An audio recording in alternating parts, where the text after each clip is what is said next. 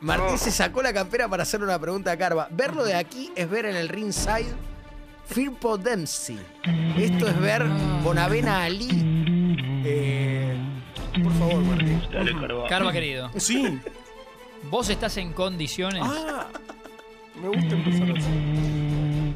de contarnos a, bueno, a Feli, a Belu, a Rama, a Diego, Vos la- laburaste con, con Fernando, con Peña. con Peñas. Creo que vas a estar en condiciones de hacerle la pregunta y mientras.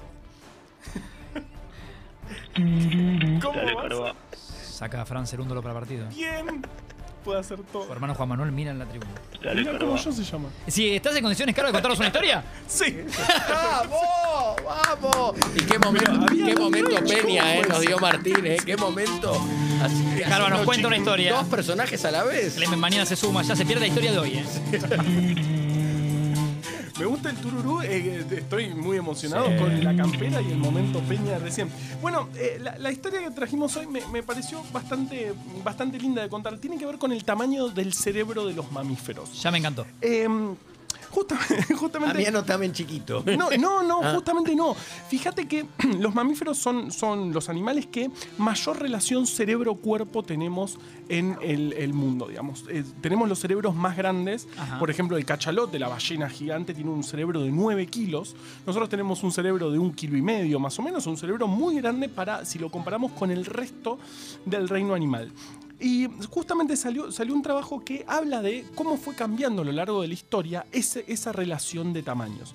Y al parecer, después, en el Paleoceno, después del, del impacto del, del meteorito que terminó extinguiendo los dinosaurios, ahí empezó, sí, los, los mamíferos que se encuentran en esa época tienen un cerebro más chiquito que el- los mamíferos actuales. Mirando esa relación, ¿no? Se hicieron escaneos de, de- de esos fósiles y se vio que tenían un cerebro chiquito los mamíferos.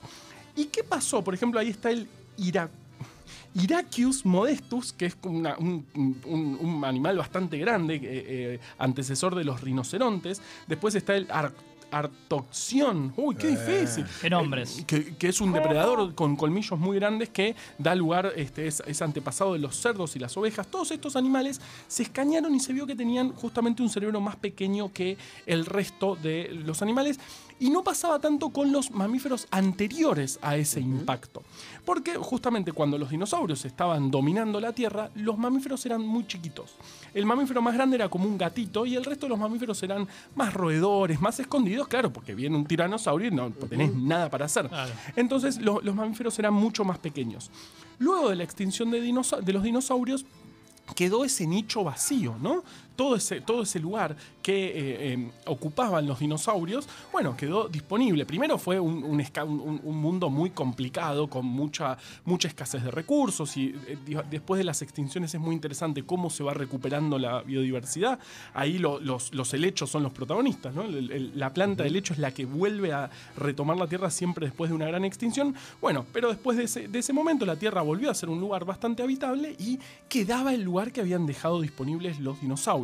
Entonces los mamíferos fueron los que empezaron a ocupar todo ese nicho biológico, se empezó a llenar de mamíferos y al parecer, digamos, cuando hay tantos recursos empezaron a crecer en tamaño, empezamos a ver cada vez mamíferos más grandes pero no les crecía tanto el cerebro, se ve que no era tan necesario en ese momento tener inteligencia, porque obviamente el tamaño del cerebro tiene que ver con las este, habilidades cognitivas de la especie, ¿no? A cerebro más, a grandes rasgos, a cerebro más grande hay más capacidad de, bueno, comunicarse, de entender el ambiente de, de alguna forma. Entonces empezaron a crecer lo- lo- los mamíferos y su cerebro no empezó a crecer tanto, se quedaba chiquito mientras lo Ah, teníamos cada vez eh, mamíferos más grandes. Porque justamente un cerebro más grande es un gasto enorme. Realmente el cerebro consume muchísima energía eh, y bueno, estás en el ambiente y no, nunca sobra. O sea, Eh, pensar te consume energía. Muchísima energía. muchi- Es de las cosas que más este, eh, energía consumen en nuestro cuerpo. El cerebro se, se- se come todo el azúcar.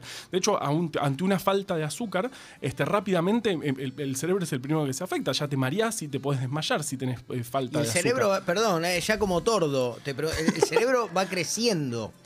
Quiero decir, por ejemplo, ¿cuánto oxígeno? Sí. Digo, un, ni- un niñe Sí. de tres años, que viste que cuando no quiere que lo vean, eh, se tapa los ojos y cree que así está escondido. Ajá. Sí. Eso- Para mí eso sigue Sí, no, di- claro, claro. Digo, eh, eso es, en ese caso estamos hablando de, de un ser entrañable que da mucha ternura y bla, bla, o es una persona con cerebro chiquito, que no se da cuenta que porque te tapes los ojos no es que estás escondido, sino que Qué buena pregunta. Es, es una, no eh, tengo no otras, otra. no tengo Eh, otras. Después te crece el cerebro y ya te vas escondiendo de otra manera de la FIP. Sí. Igual te Y la, y la encuentran caimán. Y te agarran, ¿eh? Y te agarran. Como, como a Cositorto, que recién lo Claro. acaban de, de Claro. detener. Eh, Saludos. Sí.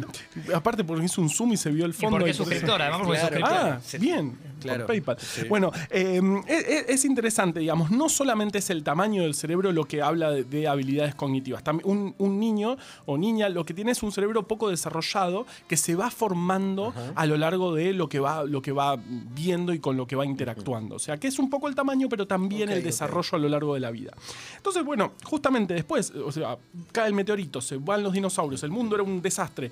El mundo empieza a estar un poquito mejor, no están más los dinosaurios, los mamíferos empiezan a ocuparse, a ocupar todo el mundo y no se necesitaba tanta habilidad cognitiva porque sobraban recursos. Ahora bien, unos 10 millones de años después, ya estaban los dinosaurios en todos lados eh, eh, con estos cerebros chiquitos y empezó a ser necesario un poquito más de habilidad porque ya hay competencia, ya empezaban a escasear los recursos nuevamente una vez que fueron ocupados, eh, fue ocupado todo este nicho por este, lo- los- estos mamíferos.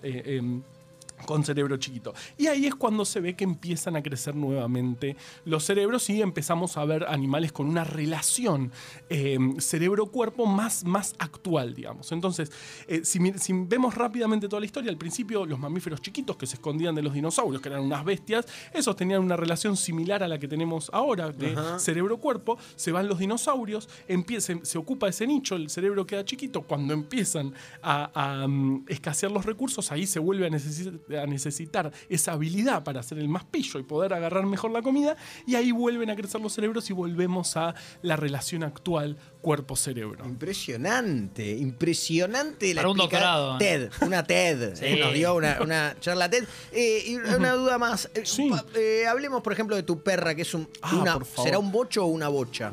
Bueno, se dirá una bocha, ¿no? Sí. Eh, eh, que tira la pelotita al agua y que después va a buscar como diciendo, mirá, como la tira al agua, me tengo que tirar al agua para... Y uno que dice, ¿qué, qué, qué viveza? El, eh, tu perrita, por ejemplo, querido Carva, tiene el cerebro... Pasala a persona. Ajá. Tiene el cerebro, digamos, de una persona de qué edad más o menos. ¿Se puede hacer traslación entre mamíferos? Mm, No sé si tan linealmente. Sí, sí lo- eh, los perros tienen, eh, en realidad los lobos tienen una relación no muy distinta a la nuestra. Tienen cerebros muy grandes, eh, pero, pero yo no me animaría a decir que Elsa, que mi perra, que es Elsa, no, no, que extraordinariamente no saben lo que es. inteligente, No saben lo que es. no me Le gana un partido a BKCS. eh. Sí. Le gana un partido a BKCS. Sí, sí, sí, Sí. y actúa mejor Sí, que tantos Sí, sí, sí, otros. claro. Eh, pero no, no me animo a decir que su cerebro es más grande, por ejemplo, que otros perros.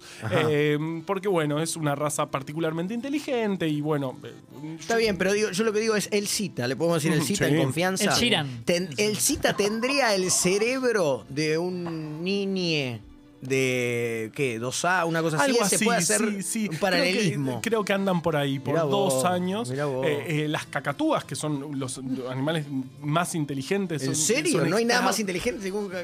probablemente no. Y eh, son más o menos como un niño o niña de 5 o 6 años. Che, mientras habla Carva, nueva suscripción, ¿eh? Así como ¡Vamos! aprendiendo con Carva, Sí. eh, Armenio Barba Larga. Por esa- Dios. esa Se ganó la, no me diga que ¿La se gana la campera? campera. Hay nueva suscripción. Sí. Y teníamos, teníamos tweet de Carva como para, Sí. para, para, para cerrar. Después vamos a, vamos a, pasar en limpio la- lo que se gana Barba Larga, eh, que se gana, se gana algo increíble. Ah, Sí. El que destacamos co- como, cu- eh, tweet de Carva, en este caso yendo a la actualidad, porque es el último que tiene en su arroba muy caro, en su estado de Twitter, hace 14 horas, y puso algo interesante, que dice, siento que Pergolini siempre da la misma entrevista. ¿No les parece? Pues siempre lo mismo, iba por los mismos lugares. Porque tiene, porque sabe bien lo que va a decir. Sí, es una sí, persona sí, de sí. convicciones que sabe, sabe qué quiere transmitir y cómo lo va a transmitir, claro. Y seguramente, más allá del interlocutor, pareciera, claro, que, que transmite casi siempre lo mismo. Yo, ¿no? yo sentí eso. Fue una sensación. Y eh, son sensaciones, sensaciones, ¿no? son Son, son sensaciones. sensaciones, claramente. Las sensaciones que hemos pasado un momento inigualable. Caro, Ah. vamos a poner una canción cortita como refalada de laucha. Eh, Y nos eh, despedimos con Carva. Sí, Claro. y con, con quien ganó la campera. Sí, claro. Ah, lo de la campera. Colocado. No vas a Nicky ver. Nicole. Sí. la- Colocado como Drake.